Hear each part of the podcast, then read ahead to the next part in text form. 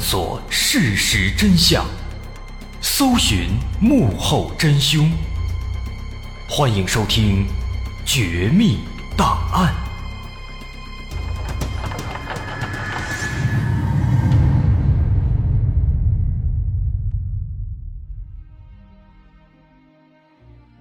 还原事实，探索真相。欢迎来到今天的《绝密档案》，我是大碗。说年仅二十一岁的女大学生独自开车外出之后离奇失踪，至今是生是死下落不明。这起事件啊，几乎全程它都弥漫着一股淡淡的诡异的味道，不论是案发之前还是之后，都伴随着一连串的。奇怪、反常、不太好解释的事情，而这起事件或者说这起案子，它真正的高潮，又是在案发八年之后。随着网络上一名神秘的视频 UP 主的出现，无数的阴谋论和猜疑开始井喷式的发生，颇有当年这个黑弥撒和南大幺幺九碎尸案的意思。那么咱们要说的这起事件的主角，这名女大学生叫做莫拉莫里，啊，他是二十一岁，正在读大三。在零四年二月九号晚上七点钟左右，这个莫拉独自开车，在美国新罕布什尔州的一百一十二号公路上行驶。当他开到这个。一百一十二号公路沿线的一个叫做伍兹维尔的地方的时候啊，不小心发生了车祸。可能开车没好好看啊，伴随着一声巨响，这车子撞到了公路边的这个围栏木桩上，车头直接变形了，那肯定是开不了了。那当时事发之后不久啊，住在周边的有这个热心群众，就帮忙给报了警。但是警方在赶到现场之后呢，却发现，在现场只剩下这辆被撞坏的车子，那开车的莫拉这时候已经不见了。观察这个现场周边呢，也没有发现异常情况，没有发现地上有这个血迹啊或者打斗的痕迹之类的，附近也没有其他的这个车辆和目击者，唯独在这个地上附近呢。哎，发现了有一个空酒瓶子，这酒瓶子呢还是一个新的，啊，不知道跟这个事儿有没有什么关系。那后来警方又对周边区域做了大面积的搜索和询问，但是呢都没有任何结果。直到再往后事发第三天，因为始终都没有这个莫拉的音讯和线索，那么警方只能够把他列为失踪人员。截止目前，已经十多年过去了，这个莫拉是生是死，仍然还不知晓。不过在这儿呢，咱们需要说的是啊，在警方当时赶到这个事故现场之前，还有这么几个需要注意的细节。首先，在当天晚上七点左右，也就是这事发的前后那段时间。当时呢，这个伍兹维尔村，啊这儿的某一位住户，当时就曾经听到过，在这个路上幺幺二公路上，传来了一声巨响。那么这声巨响，根据这个时间判断，我们应该能猜出来，他应该就是当时莫拉撞上木桩出了车祸了。但是呢，当时啊，因为这名住户他所住的这个房子，并不能够直接看到那个事故现场，但是呢。他又不想出门，又担心真的是出现什么事故了，所以再三思考之后，这名住户就在七点二十分左右报了警，所以警方才得知了这起事故，这才赶到现场。哎，那个报警的热心住户就是这个人。说当时这起事故发生之后没多久呢，有一个校车司机，啊，开着校车路过了这个事故现场。那当时这个校车司机就看到，这个事故车辆旁边站着一个年轻女性。这名年轻女性通过校车司机的这个描述呢，可以判断就是莫拉。这小车司机看到莫拉没有受伤，而且情绪比较稳定，身上呢也没有酒味啊，应该也不是酒驾，所以当时他就问他说：“你需要帮助吗？”但是莫拉拒绝了，并且莫拉说已经向保险公司报案了，稍后保险公司就会来处理。这这个校车司机一听，哦，那就行，他就离开了，就没管。不过呀。这校车司机开车回到家之后呢，突然就想到，他天天开车在这儿走，啊，那个路段呢，手机没有信号，但那个女的她又说跟保险公司报案了，所以这个校车司机啊就感到很奇怪。那感到奇怪之余呢，他就也给警方打了一个电话，也报了一个警，希望警方过去看一看那个女的，没准需要帮助。那么这一点呢，可以说明，事故发生的时候，不论是车里还是车外，应该的确只有莫拉一个人，因为校车司机在现场没有看到其他人，也没有看到其他的车辆。之后警方过来呢，现场也没有看到其他人的一些比较明显的痕迹。另一方面呢，通过警方后续的调查，也可以得知，莫拉当时确实。没有向保险公司报案，保险公司那边也没有接到类似的电话。那么也就是说呢，莫拉当时他其实是欺骗了那个校车司机，并且故意拒绝了对方的帮助。那么这个莫拉他这么做的目的是什么呢？大晚上的，一个人在荒郊野外，车还坏了，这时候有人来帮助他，他还拒绝了，图什么？所以从这么几点来看的话，这个莫拉的行为很奇怪，很像是自己就想让自己失踪，啊，虽然这样说起来的话感到很荒谬，但是这个事情呢，好像现在看来确实是这样的。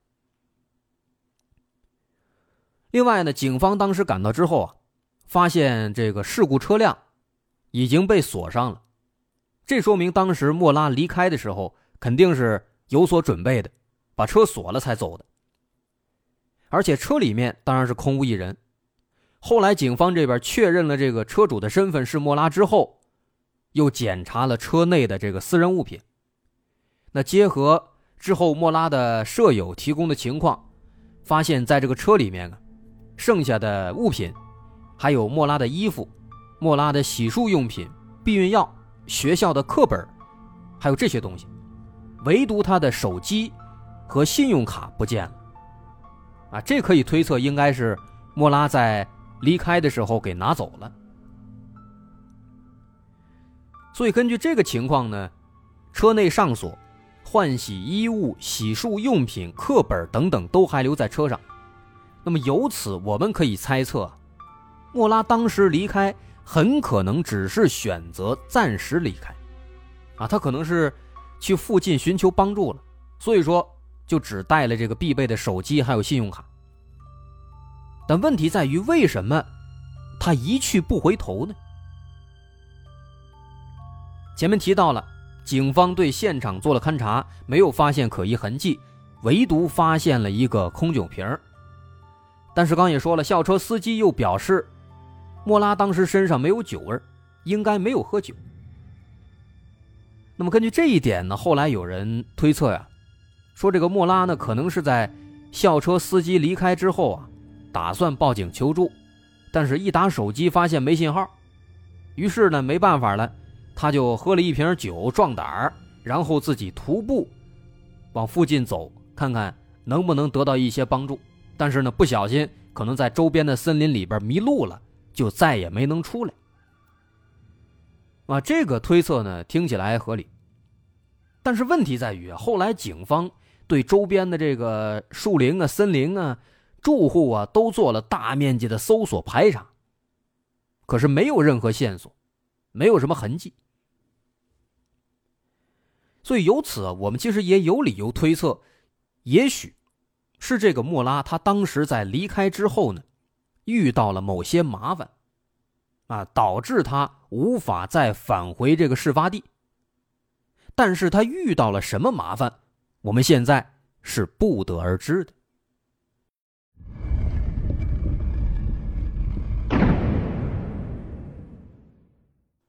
这个莫拉为什么失踪是如何失踪的这一点呢不论是警方还是莫拉的家人都搞不清楚。这起事件呢显然它是存在两种可能性的。第一种可能性，就像咱们前面刚分析的，比较荒诞啊，说是莫拉自主失踪，他自己选择了失踪，自己想消失在人们的视野当中。这是第一种可能性。第二种可能性呢？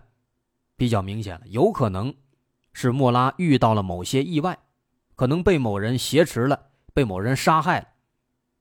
当然，这种可能性是大家都不愿意看到的。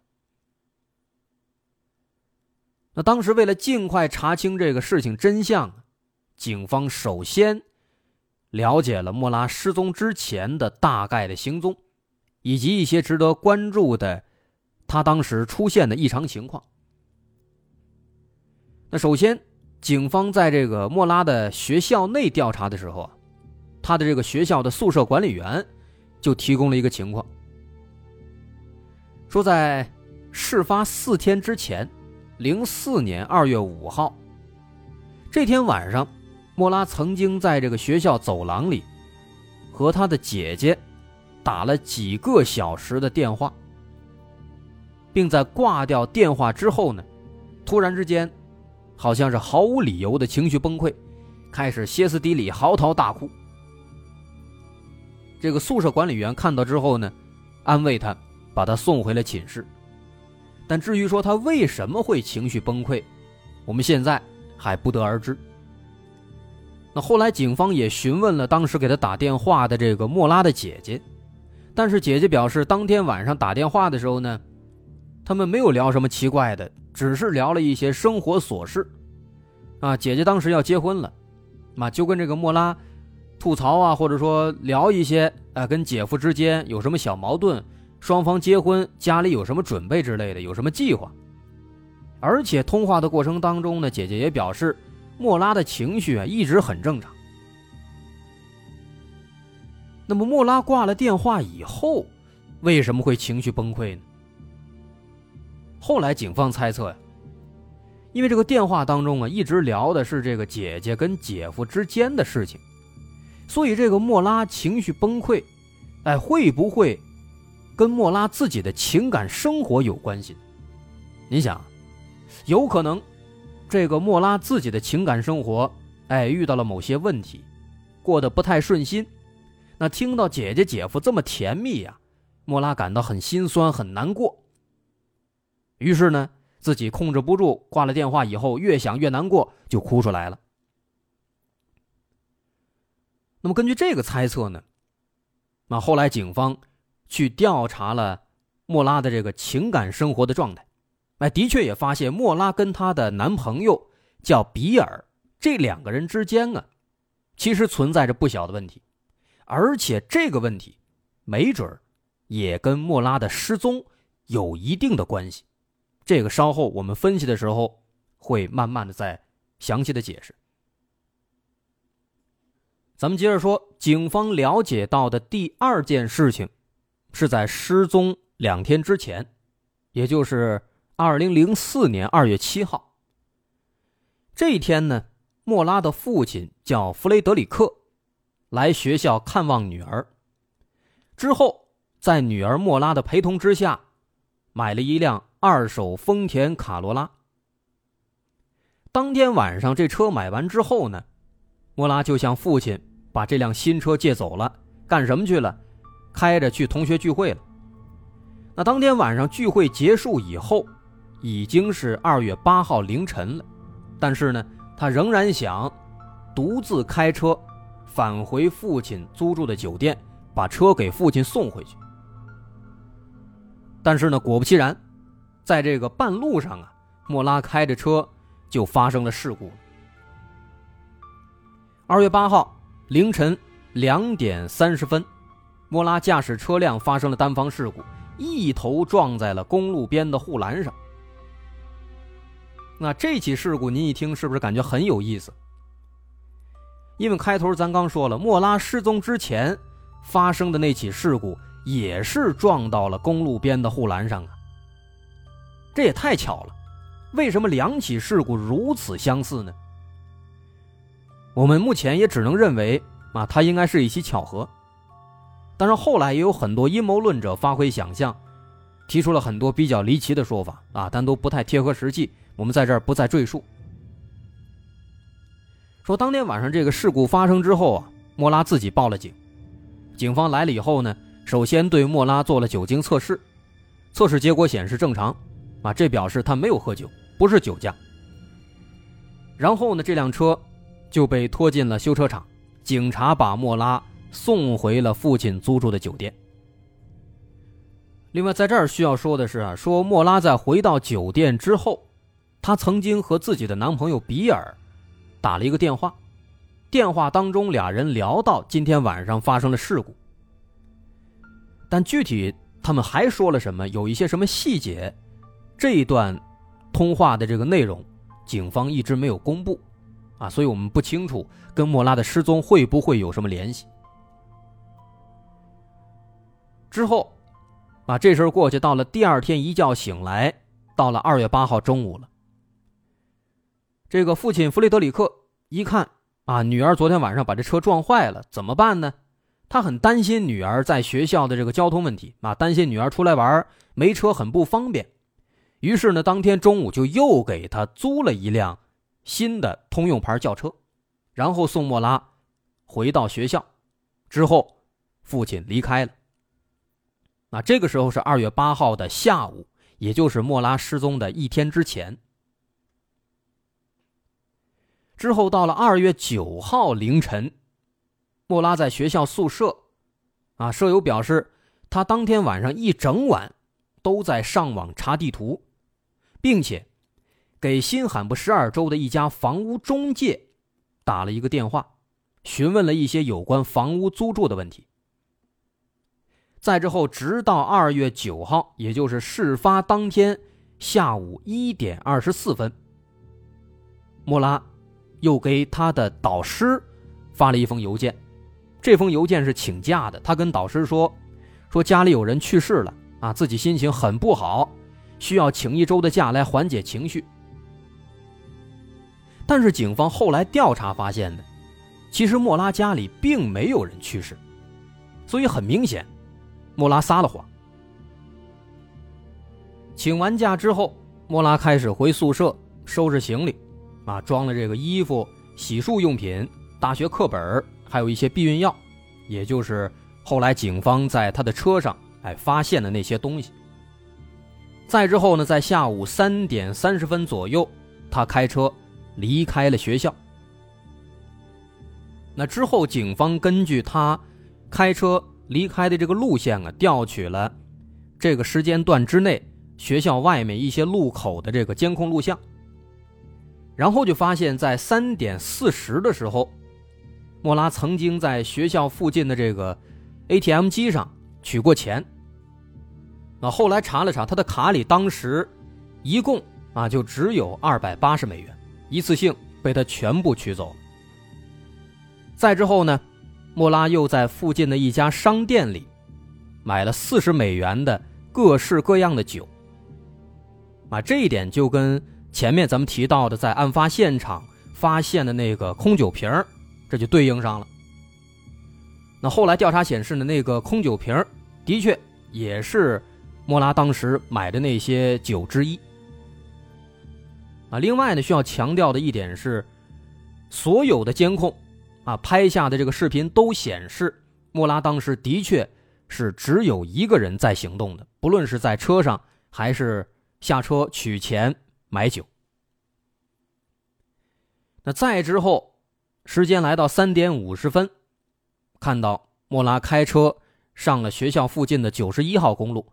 之后又转到了一百一十二号公路。那再往后呢，就到了晚上七点多，在位于莫拉的学校以北一百四十五公里的新罕布什尔州的伍兹维尔，莫拉开车发生了车祸，自此音信全无。那这就是莫拉在失踪之前他的一个大概的时间线了。